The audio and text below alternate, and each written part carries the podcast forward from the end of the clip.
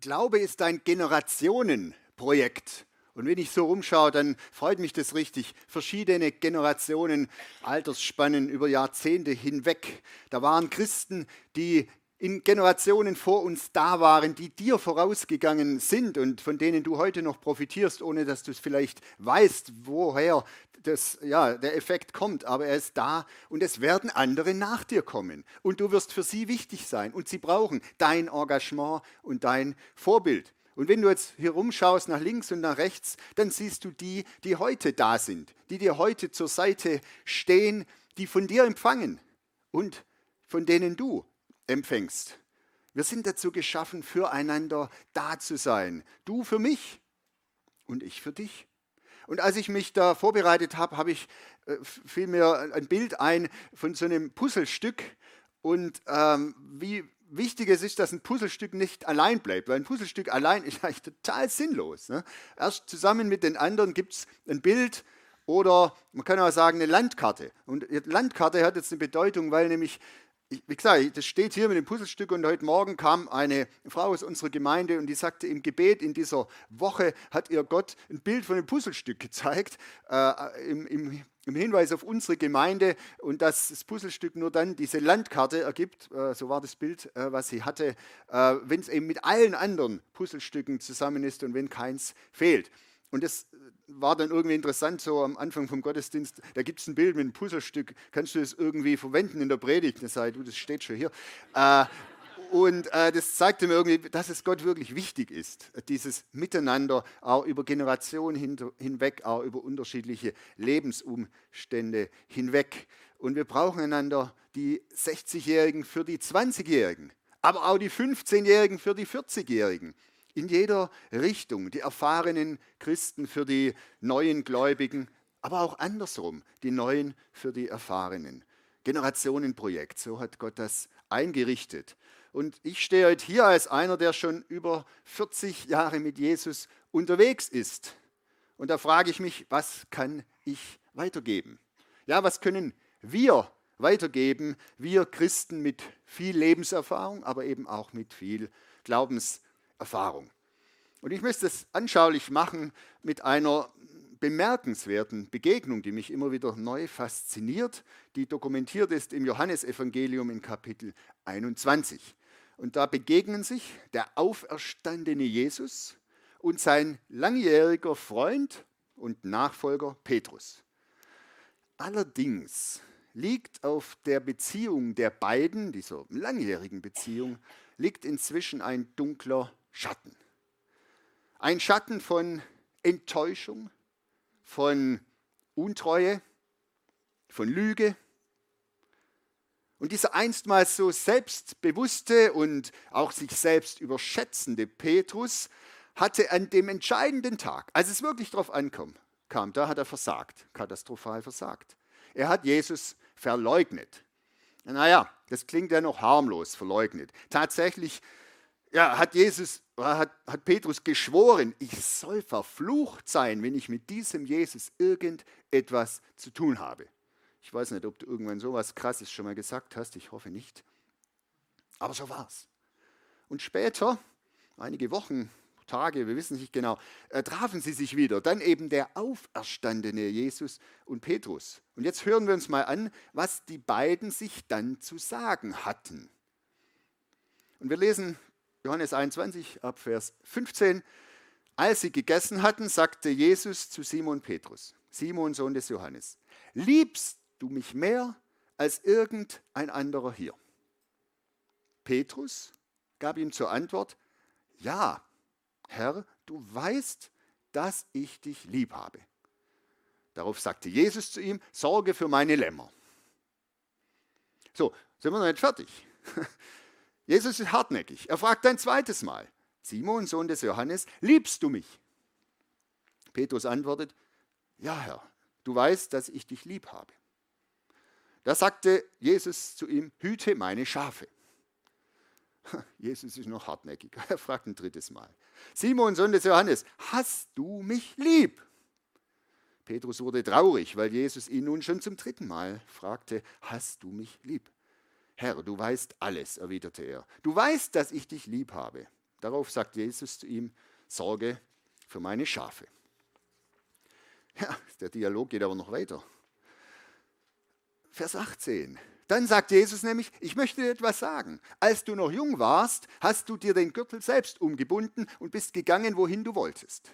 Doch wenn du einmal alt bist, dann wirst du deine Hände ausstrecken und ein anderer wird dir den Gürtel umbinden und dich dahin führen, wo du nicht hingehen willst. So, jetzt überspringen wir einen Vers und gehen direkt zu Vers 20.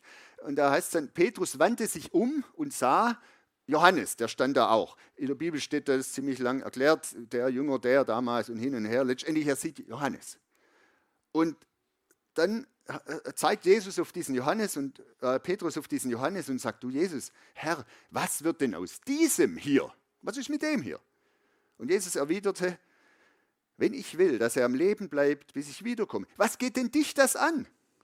Folge du mir nach. Ziemlich ungewöhnlich verläuft dieses Gespräch und es beginnt gleich mit diesem großen Thema Liebe.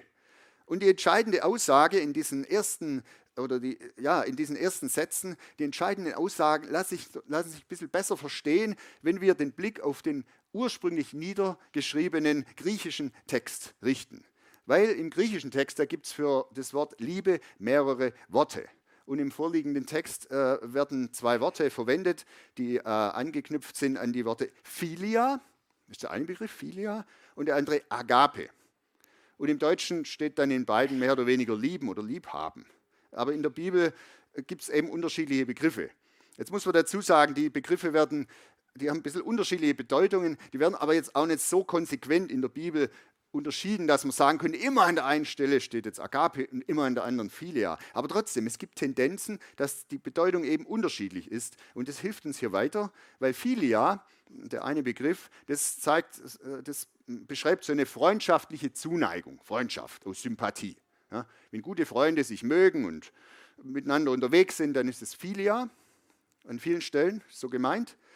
Beziehung, die gekennzeichnet ist dadurch, dass man gegenseitig sich bereichert. Ja, ich mag dich, du magst mich, wir sind miteinander unterwegs, wir interessieren uns füreinander, wir reden, wir helfen uns gegenseitig. Also gute Freunde, die sich aufeinander verlassen können. Philia. Und dann gibt es eben diesen anderen Begriff Agape. Agape eher gemeint im Sinne die Liebe zu einer Person, von der ich eben nicht erwarte, dass sie mir etwas zurückgeben muss. So eine schenkende, selbstlose Liebe. Also das muss keine ausgewogene Beziehung sein. Ein Bild wäre zum Beispiel eine Mutter oder ein Vater, die ihr Baby lieben. Und wenn es gut läuft, so wie das Ideal, was wir alle haben, ist ja, dass dieses Baby bedingungslos geliebt wird, ohne dass es die Zuneigung erwidert. Im Gegenteil, das macht sogar oft gerade das Gegenteil, das ärgert seine Eltern von morgens bis abends äh, und nachts auch noch, schläft nicht und macht alles dreckig und schreit. Äh, äh, und letztendlich macht ein Baby ja oft, ganz objektiv betrachtet, äh, den Eltern das Leben eine Zeit lang zur Hölle, kann man sagen. Und wenn es gut läuft, wird es trotzdem geliebt, sozusagen mit so einer Art Agape-Liebe. Egal, was du mir antust, ich liebe dich. Wo Jesus jetzt Petrus fragt, liebst du mich, dann verwendet er hier das Verb agapao, was eben von agape kommt. Und damit ist es gemeint, er hätte auch fragen können, haben wir, Petrus, du und ich, haben wir eine Agape-Beziehung? Hast du mich bedingungslos lieb? Also lieb auch dann, wenn du mich nicht mehr verstehst. Lieb auch dann, wenn ich dir irgendwie nicht mehr sympathisch bin. Ja, eine große Frage. Und Petrus äh, gibt eine Antwort. Äh, in Deutsch heißt es dann eben, du weißt, dass ich dich liebe oder dass ich dich lieb habe. Aber Petrus verwendet dann hier, oder in der Übersetzung steht hier das andere Wort, Phileo. Ja? Und sinngemäß können wir jetzt sagen, Petrus sagt, Herr, du weißt, dass ich eben nicht zu dieser Agape-Liebe fähig bin, sondern ich, ich kann nur Philia. Also das kann ich. Ähm, das ist das Maximum und ehrlich gesagt, nicht mal das habe ich geschafft, ne? weil der gute Freund war ich ja dann gar nicht mehr da, als es darauf ankam. Ich habe nicht mal viele Jahre geschafft, ich war dir nicht mal treu, als du mich gebraucht hast. Und das entspricht ja den Tatsachen. Ne? Petrus hatte so eine Filia-Beziehung mit Jesus und er hat jahrelang gut funktioniert als Freund, als Jünger, als Nachfolger. Und er hat Einsatz gebracht, hat Jesus was gegeben, hat sich auch um Jesus gekümmert war ja sehr engagiert, Äh, und Jesus hat sich um Petrus gekümmert. So eine äh, gute Freundschaft einfach. Geben und nehmen im Gleichgewicht. Win-Win-Beziehung. Filia. Und dann kam aber der, dieser schreckliche Tag und da muss man sagen, ist diese Filia-Freundschaft zerbrochen. Petrus hatte diesen Jesus nicht mehr verstanden. Ja, Jesus sagt, du bist, bin zwar dein bester Freund, aber ich werde jetzt sterben. Ja, da sagt er, da mache ich nicht mit. Äh, und er konnte und wollte ihm nicht mehr folgen auf dem Weg zum Tod, äh, dem Weg zum Kreuz. Und ja, kurz vorher hatte er noch das Gegenteil versprochen, Petrus. Er sagte, und wenn alle anderen gehen, ich bleibe bei dir. Ich, ich bin der beste Freund, den du dir vorstellen kannst. Ja, der Top-Filius sozusagen. Und das tut ja gut, wenn dir jemand verspricht, du, ich bin bei dir, egal was passiert. Und umso enttäuschender ist es, wenn so ein guter Freund dann letztendlich sich abwendet und sogar sagt, kenne dich gar nicht. Jesus, hab nie was mit ihm zu tun gehabt. Ich kenne dich nicht. Ich will nichts mehr mit dir zu tun haben. Und da zerbricht natürlich eine Freundschaft. Sowas, das lässt sich ja praktisch nicht mehr gut machen. Das wird ja auch nie, sowas vergisst du ja nicht. So, und jetzt äh, ist das die Situation und jetzt treffen die sich wieder und da zeigt Jesus nun die ganze Größe dieser Agape-Liebe, dieser Liebe ohne Vorbedingung. Er macht Petrus keinen Vorwurf.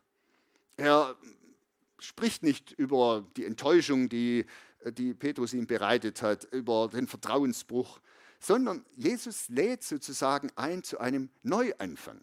Er sagt nicht, du, was war denn das ja, vor, vor einer Woche oder so, sondern er sagt, hast du mich immer noch lieb? Was für eine Frage. Eine Frage, die letztendlich äh, die ganze Dunkelheit der Vergangenheit wegwischt, als ob sie nie gewesen wäre. Eine Frage, die letztendlich einen neuen Raum eröffnet für eine neue gemeinsame Zukunft. Da ist wieder alles möglich. Du hast du mich immer noch lieb. Das schenkt ganz neue Möglichkeiten. Und mit einem äh, schlichten Ja wird alles wieder gut. Petrus sagt, ja, und er kann alles wieder gut machen. Hast du mich lieb? Ja, okay, machen wir weiter. Und das ist diese Agape-Liebe von Jesus. Keine Verurteilung kein Beleidigtsein, keine Demütigung. Agape-Liebe. Er drückt ihm jetzt eben nicht rein. Und ja, Jesus stellt eine ziemlich provokante Frage bei, beim ersten Mal. Da fragt er sogar, hast du mich mehr lieb als die anderen hier? Hast du sozusagen die Agape-Liebe, diese ungewöhnliche, außergewöhnliche Liebe? Und Petrus antwortet jetzt erstmal mit Ja. Ähm, Warum antwortet mit Ja? Weiß ich eigentlich auch nicht. Ich würde ihn gerne mal fragen. Aber letztendlich kann man schon sagen, wenn er jetzt Nein sagen würde, wäre ja auch ein blöder Gesprächsanfang. Ne?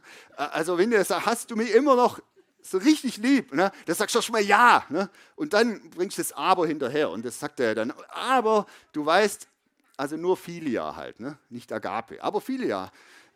Also so ein bisschen, ne? geht schon. Wenn wir das anschauen, also sozusagen ja, Jesus sagt, hast du Agape? Und du sagst, ja, nee, nur Philia. Da kann man jetzt kann man denken, okay, Jesus fordert jetzt Agape. Er stellt so eine richtige, Leute, ich erwarte von euch hier Minimum Agape, bedingungslose Liebe. Absolut, grundlos, endlos, egal was passiert. Agape-Liebe.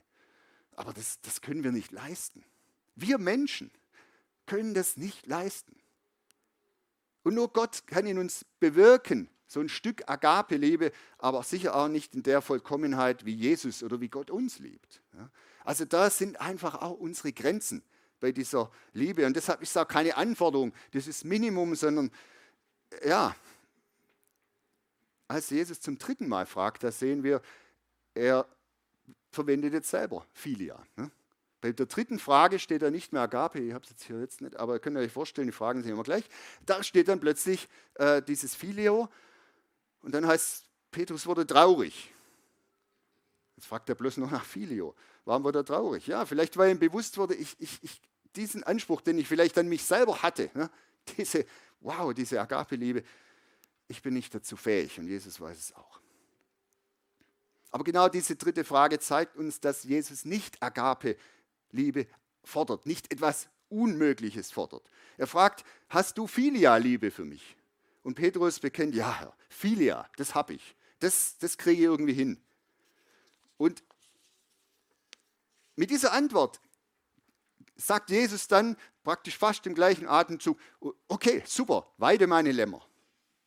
Das bedeutet jetzt, wo die Beziehung wieder in Ordnung ist, beide haben sozusagen ihr, sich ihrer Liebe versichert, äh, da sagt, Pet, äh, sagt Jesus, du Petrus, ich möchte, dass du dich jetzt um andere Menschen kümmerst. Ich habe einen neuen Auftrag für dich. Und damit gibt äh, Jesus diesen Petrus seine ganze Würde wieder zurück. Er setzt ihn wieder ein in den großen Auftrag. Er gibt ihm wieder diese Wertschätzung. Du, ich kann dich noch gebrauchen. Ich will dich gebrauchen. Gebrauchen für diesen großen Plan als Puzzlestück in diesem großen Bild. Und alles Versagen ist vergessen. Alle Schwächen zählen nicht mehr. Wenn Jesus uns mit seiner Agape-Liebe ja, anschaut, sich uns zuwendet, und wenn wir ihm das, was wir können, das Maß an Liebe, was wir eben haben, Filia schenken. Und das ist die Botschaft, die mir im Laufe meines Glaubens immer wichtiger geworden ist. Und das, was ich auch weitergeben möchte. Es ist nicht entscheidend, wie viel wir für Jesus leisten. Es ist nicht entscheidend, wie viel wir für Jesus tun. Es ist auch nicht entscheidend, wie richtig oder falsch ich mich verhalte. Petrus hat sich mega falsch verhalten. Es ist nicht entscheidend, wie perfekt ich bin. Petrus war nicht perfekt, an vielen Stellen nicht. Entscheidend ist, seine Agape-Liebe ist größer. Seine Agape-Liebe, du bist von Jesus geliebt, unabhängig von deiner Leistung. So wie die perfekten Eltern ihr unperfektes Baby lieben, egal was es macht. Für Jesus bist du wertvoll, würdig. Für Jesus bist du ja, wie soll man sagen, er braucht dich in seinem Plan, er will dich, er geht mit dir weiter. Und das ist mir so wichtig, diese Zuwendung von Jesus. Hast du mich lieb? Du, ja, ich probiere es, ich gebe so, was ich kann. Okay, weide meine Lämmer, neuer Auftrag. Lass uns miteinander weitergehen. Die Frage ist ja kurz, liebst du mich? Drei Worte. Aber in dieser Frage sind, ist noch eine zweite Botschaft enthalten, nämlich liebst du mich, also Jesus, liebst du mich? Und das ist das Wichtigste, diese Beziehung zu Jesus, die Liebe zu Jesus. Auf das kommt es an. Und man kann ja in langen Jahren als Christ kann man viele gute und richtige Dinge tun. Haben wir alle schon gemacht. Aber man kann, man kann trotzdem Jesus aus dem Zentrum verlieren. Und man kann sich hier in der Gemeinde beschäftigen und sich immer weniger für Jesus interessieren. Das geht. Man kann erfolgreich in irgendeinem Dienstbereich, man kann einen großen Rangerstamm aufbauen, man kann bei Heaven Underground sich mit äh, armen Menschen beschäftigen, man kann das machen mit viel Einsatz, mit Herz, mit, mit Liebe, ja, mit Liebe. Und trotzdem kann es sein, dass wir von Jesus immer distanzierter und unabhängiger werden. Und deshalb fragt Jesus eben, liebst du mich? Und nicht nur dein Engagement oder das, was da gut läuft oder das, wo du denkst, ich tue Menschen was Gutes. Nein, im Zentrum steht, liebst du mich? Und wenn wir Lobpreis-Sessions machen, tolle Lobpreis-Sessions und trotzdem im Zentrum ist nicht die Musik oder die Stimmung, sondern ist Jesus. Das ist so die Botschaft. Liebst du mich? Ja, selbst wenn du jedes Jahr die komplette Bibel durchliest, und ich sagte, das ist anstrengend, die Bibel ist ja auch jetzt keine leichte Literatur. Ne? Äh, Im Zentrum muss Jesus stehen, in dem Sinne, wir können viele, viele Worte, Gebote, auch Ereignisse der Bibel nur dann verstehen, wenn wir berücksichtigen, wie Jesus mit Menschen umgegangen ist, wie Jesus sich Menschen zugewandt hat, wie Jesus letztendlich sagt, guck, wer mich anschaut, der sieht den Vater. Jesus muss im Zentrum stehen. Auch bei aller theologischen Beschäftigung und Studien äh, wenn wir Jesus irgendwie da rauslassen, da kommt nichts Gutes dabei raus. Es gibt ja Fragen, die uns oft so wichtig erscheinen. Was muss ich tun? Was darf ich nicht tun? Wie muss ich sein?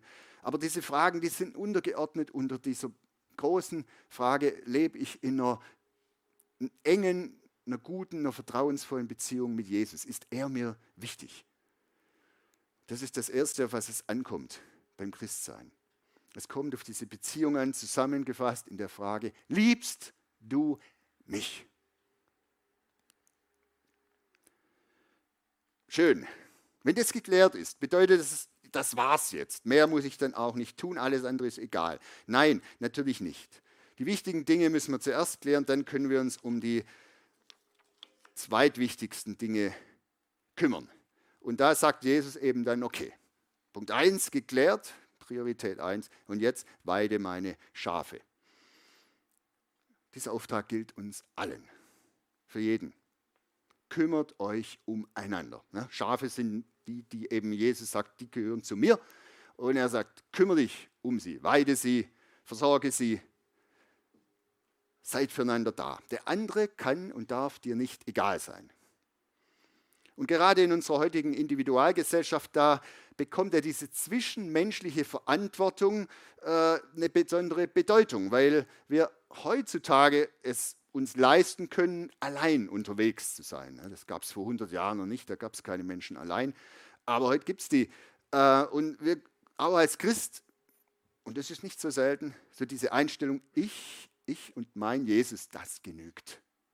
Ich habe meinen Glauben und ich habe meine Beziehung zu Gott und Gemeinde und Gemeinschaft, das brauche ich nicht. Den Stress tue ich mir nicht an. Und vielleicht hast du auch schon mal so gedacht, weil Gemeinde ja nun mal einfach, ja, ich meine, sich um Schafe kümmern ist ja jetzt auch nicht immer ein Spaß. Ja. Ist sehr anstrengend. Aber Jesus sagt zu Petrus, weide meine Lämmer, weide meine Schafe. Und jetzt lass uns nicht sagen, war ja nur für Petrus gemeint. Äh, nein, die ganze Botschaft des Neuen Testaments steht auf diesem Fundament. Wir sind füreinander da. Glaube ist ein Gemeinschaftsprojekt. Das gibt es nicht alleine.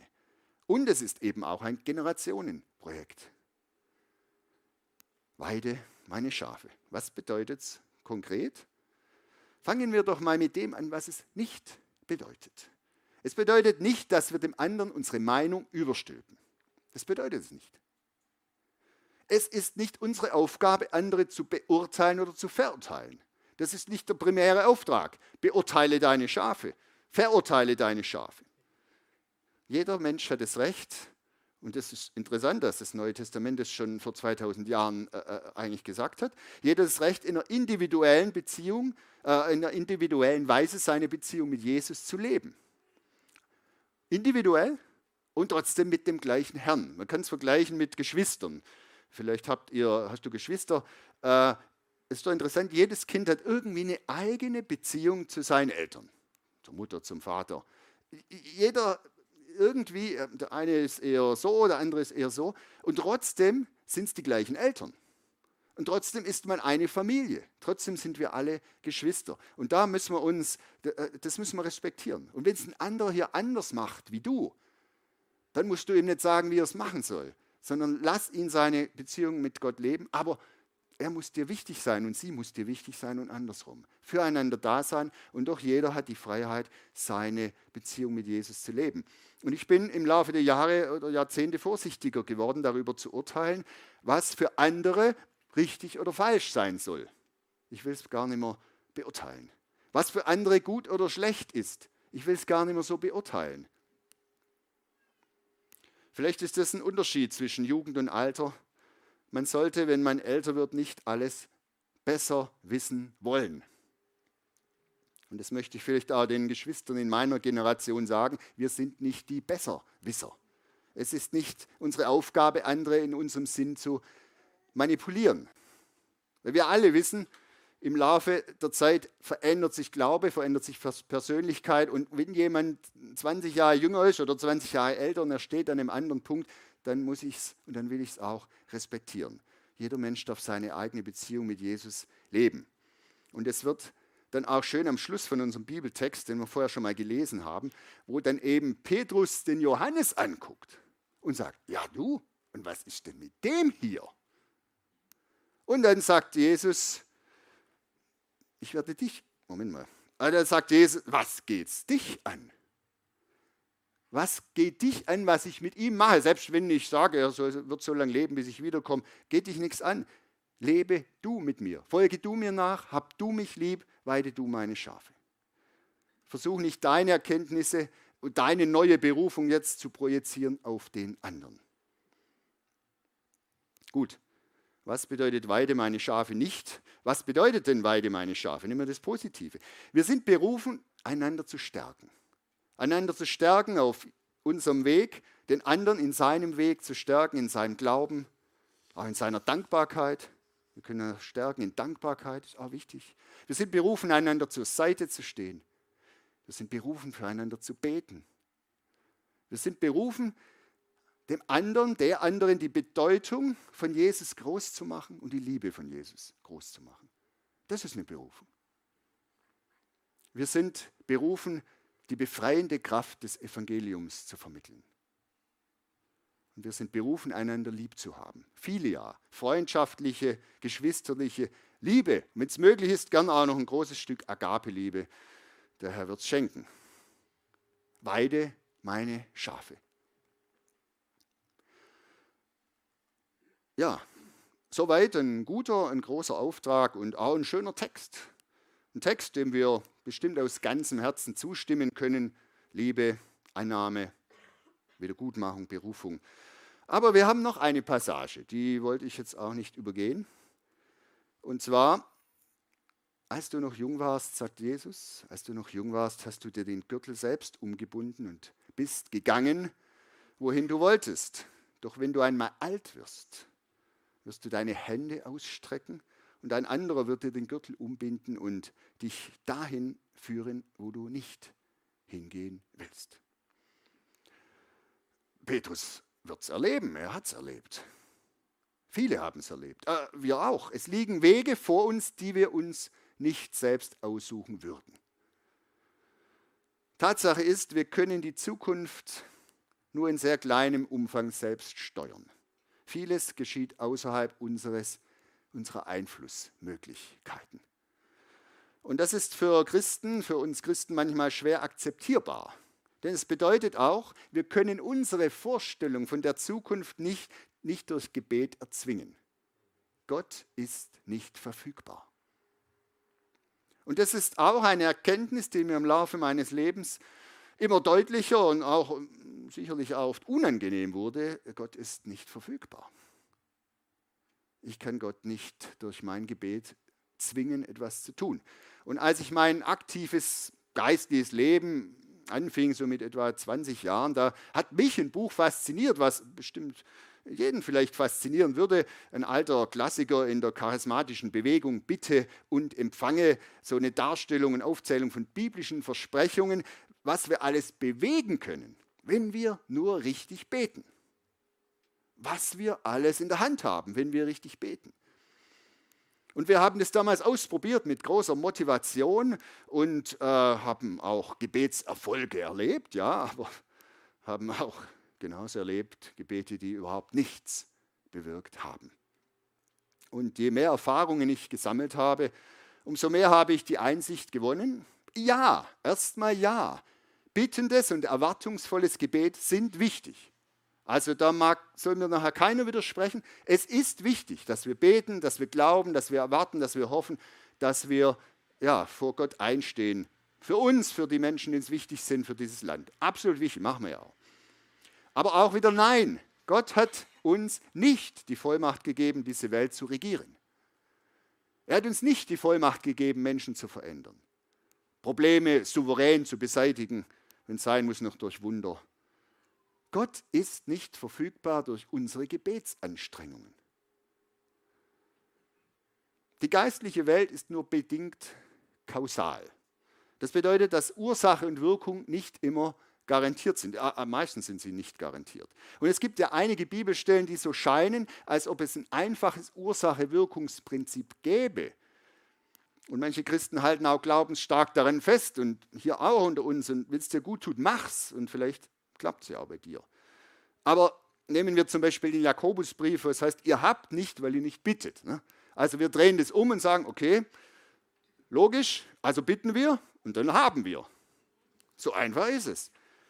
Wir werden bekommen, wir müssen es nur bitten. Oder Jesus, der sagt, bittet und es wird euch gegeben. Ja, ist doch logisch. Kausale Sache, ja, Ursache, Wirkung, bittet, geben. Super Sache. Scheint garantiert. Die Wahrheit aber finden wir in der Gesamtaussage der Schrift und nicht in einem singulären Bibelvers. Warum auch Jesus immer das an der Stelle sagte, da musst du schon den Kontext nochmal genau angucken, geht es auch um den Heiligen Geist. Die Bibel ist ein ehrliches Buch. Sie verschweigt nicht das Leiden derer, die Gott nachfolgen. Sie verschweigt nicht das Ringen seines Volkes, seiner Jünger, seiner Kinder. Sie verschweigt nicht die Zweifel, mit denen wir uns herumschlagen. Sie verschweigt auch nicht die unerfüllten Hoffnungen von denen, die vor uns waren und derer, die mit uns unterwegs sind. Ein anderer wird dir den Gürtel umbinden und dich dahin führen, wo du nicht hingehen willst. Das ist das, was Jesus seinem Petrus da sagen muss. Und ehrlich gesagt, weil er hat das nicht schon erlebt von uns. Da musst du nicht 50 oder 70 Jahre alt werden, äh, dass du erlebst, ich werde wohin geführt, wo ich nicht sein will. Wichtig ist, dass wir es einordnen können, dass wir das akzeptieren. Weil die Gefahr ist doch, dass wir an Gott glauben und zwar nur dann und nur dann mit ihm leben wollen, wenn er dann auch tut, was wir von ihm erwarten. Wenn er unsere Gebete erhört, unsere Wünsche erfüllt. Aber Christsein bedeutet, und das ist die Aussage der Bibel, dass wir vertrauensvoll an Gott festhalten, auch wenn unser Lebensweg schwierig wird. Auch dann, wenn es dunkel ist und wir uns im finsteren Tal bewegen, so wie Psalm 23 das ja sehr treffend beschreibt. Ich denke, viele kennen es. Ne? Und ob ich schon, wenn ich schon, als ich schon wanderte im finsteren Tal. Und dann kommt da am Schluss ein Tisch. Am Tisch im Angesicht meiner Feinde. Das ist jetzt auch kein Vergnügen. Tisch im Angesicht meines Leidens, meiner unerfüllten Erwartungen, meiner Ängste und Sorgen. Da steht der Tisch. Paulus schrieb an einen jungen Menschen, Timotheus, kämpfe den guten Kampf des Glaubens. Kämpfe den guten Kampf, der zu einem Leben im Glauben gehört und gewinne den Siegespreis, das ewige Leben, zu dem Gott dich berufen hat. 1. Timotheus 6, Vers 12. Und das sollten wir einander weitergeben. Der Kampf gehört dazu. Das Ziel ist das ewige Leben, aber da dauert es ja noch ein Weilchen. Und bis dahin musste halt kämpfen. Und zwar, ja, im Glauben, nicht nur wenn du alt bist, aber wenn du jung bist, und da müssen wir uns einander unterstützen. Da müssen wir füreinander da sein. Wenn du älter bist, bist du nicht unbedingt stärker. Auch das ist so eine Illusion, von der ich mich verabschieden musste. Der Gedanke, je älter ich werde, umso mehr werde ich stärker im Glauben, ich werde unerschütterlicher, ich werde immer vollmächtiger, ich, ja, mich haut nichts mehr um. Nein, so ist das nicht. Das Leben ist ein Kampf und auch das Leben mit Jesus ist ein Kampf. Wenn du jung bist, wenn du alt bist, kämpfe. Am Schluss wartet der Siegespreis, die Fülle Gottes. Es wartet alles, alles, was du dir erträumst. Aber bis dahin ist es anstrengend. Und bis dahin müssen wir durchhalten. Und da brauchen wir einander. Einander bei diesem Kampf. Ich brauche dich, du brauchst mich. Glaube ist ein Generationenprojekt, ein Gemeinschaftsprojekt. Und so möchte ich schließen mit der Frage, die Jesus ja ganz am Anfang gestellt hat. Hast du mich lieb? Das fragt er auch dich. Hast du mich lieb? Ja, nicht einmal das können wir garantieren. Aber wir können antworten wie Petrus, ja Herr, ich will dich lieb haben, so gut ich es kann. Und dann wird Jesus antworten, ich weiß. Und das genügt. Es genügt. Es genügt, weil ich dich liebe mit meiner Agape-Liebe. Und damit hast du alles, was du brauchst. Amen.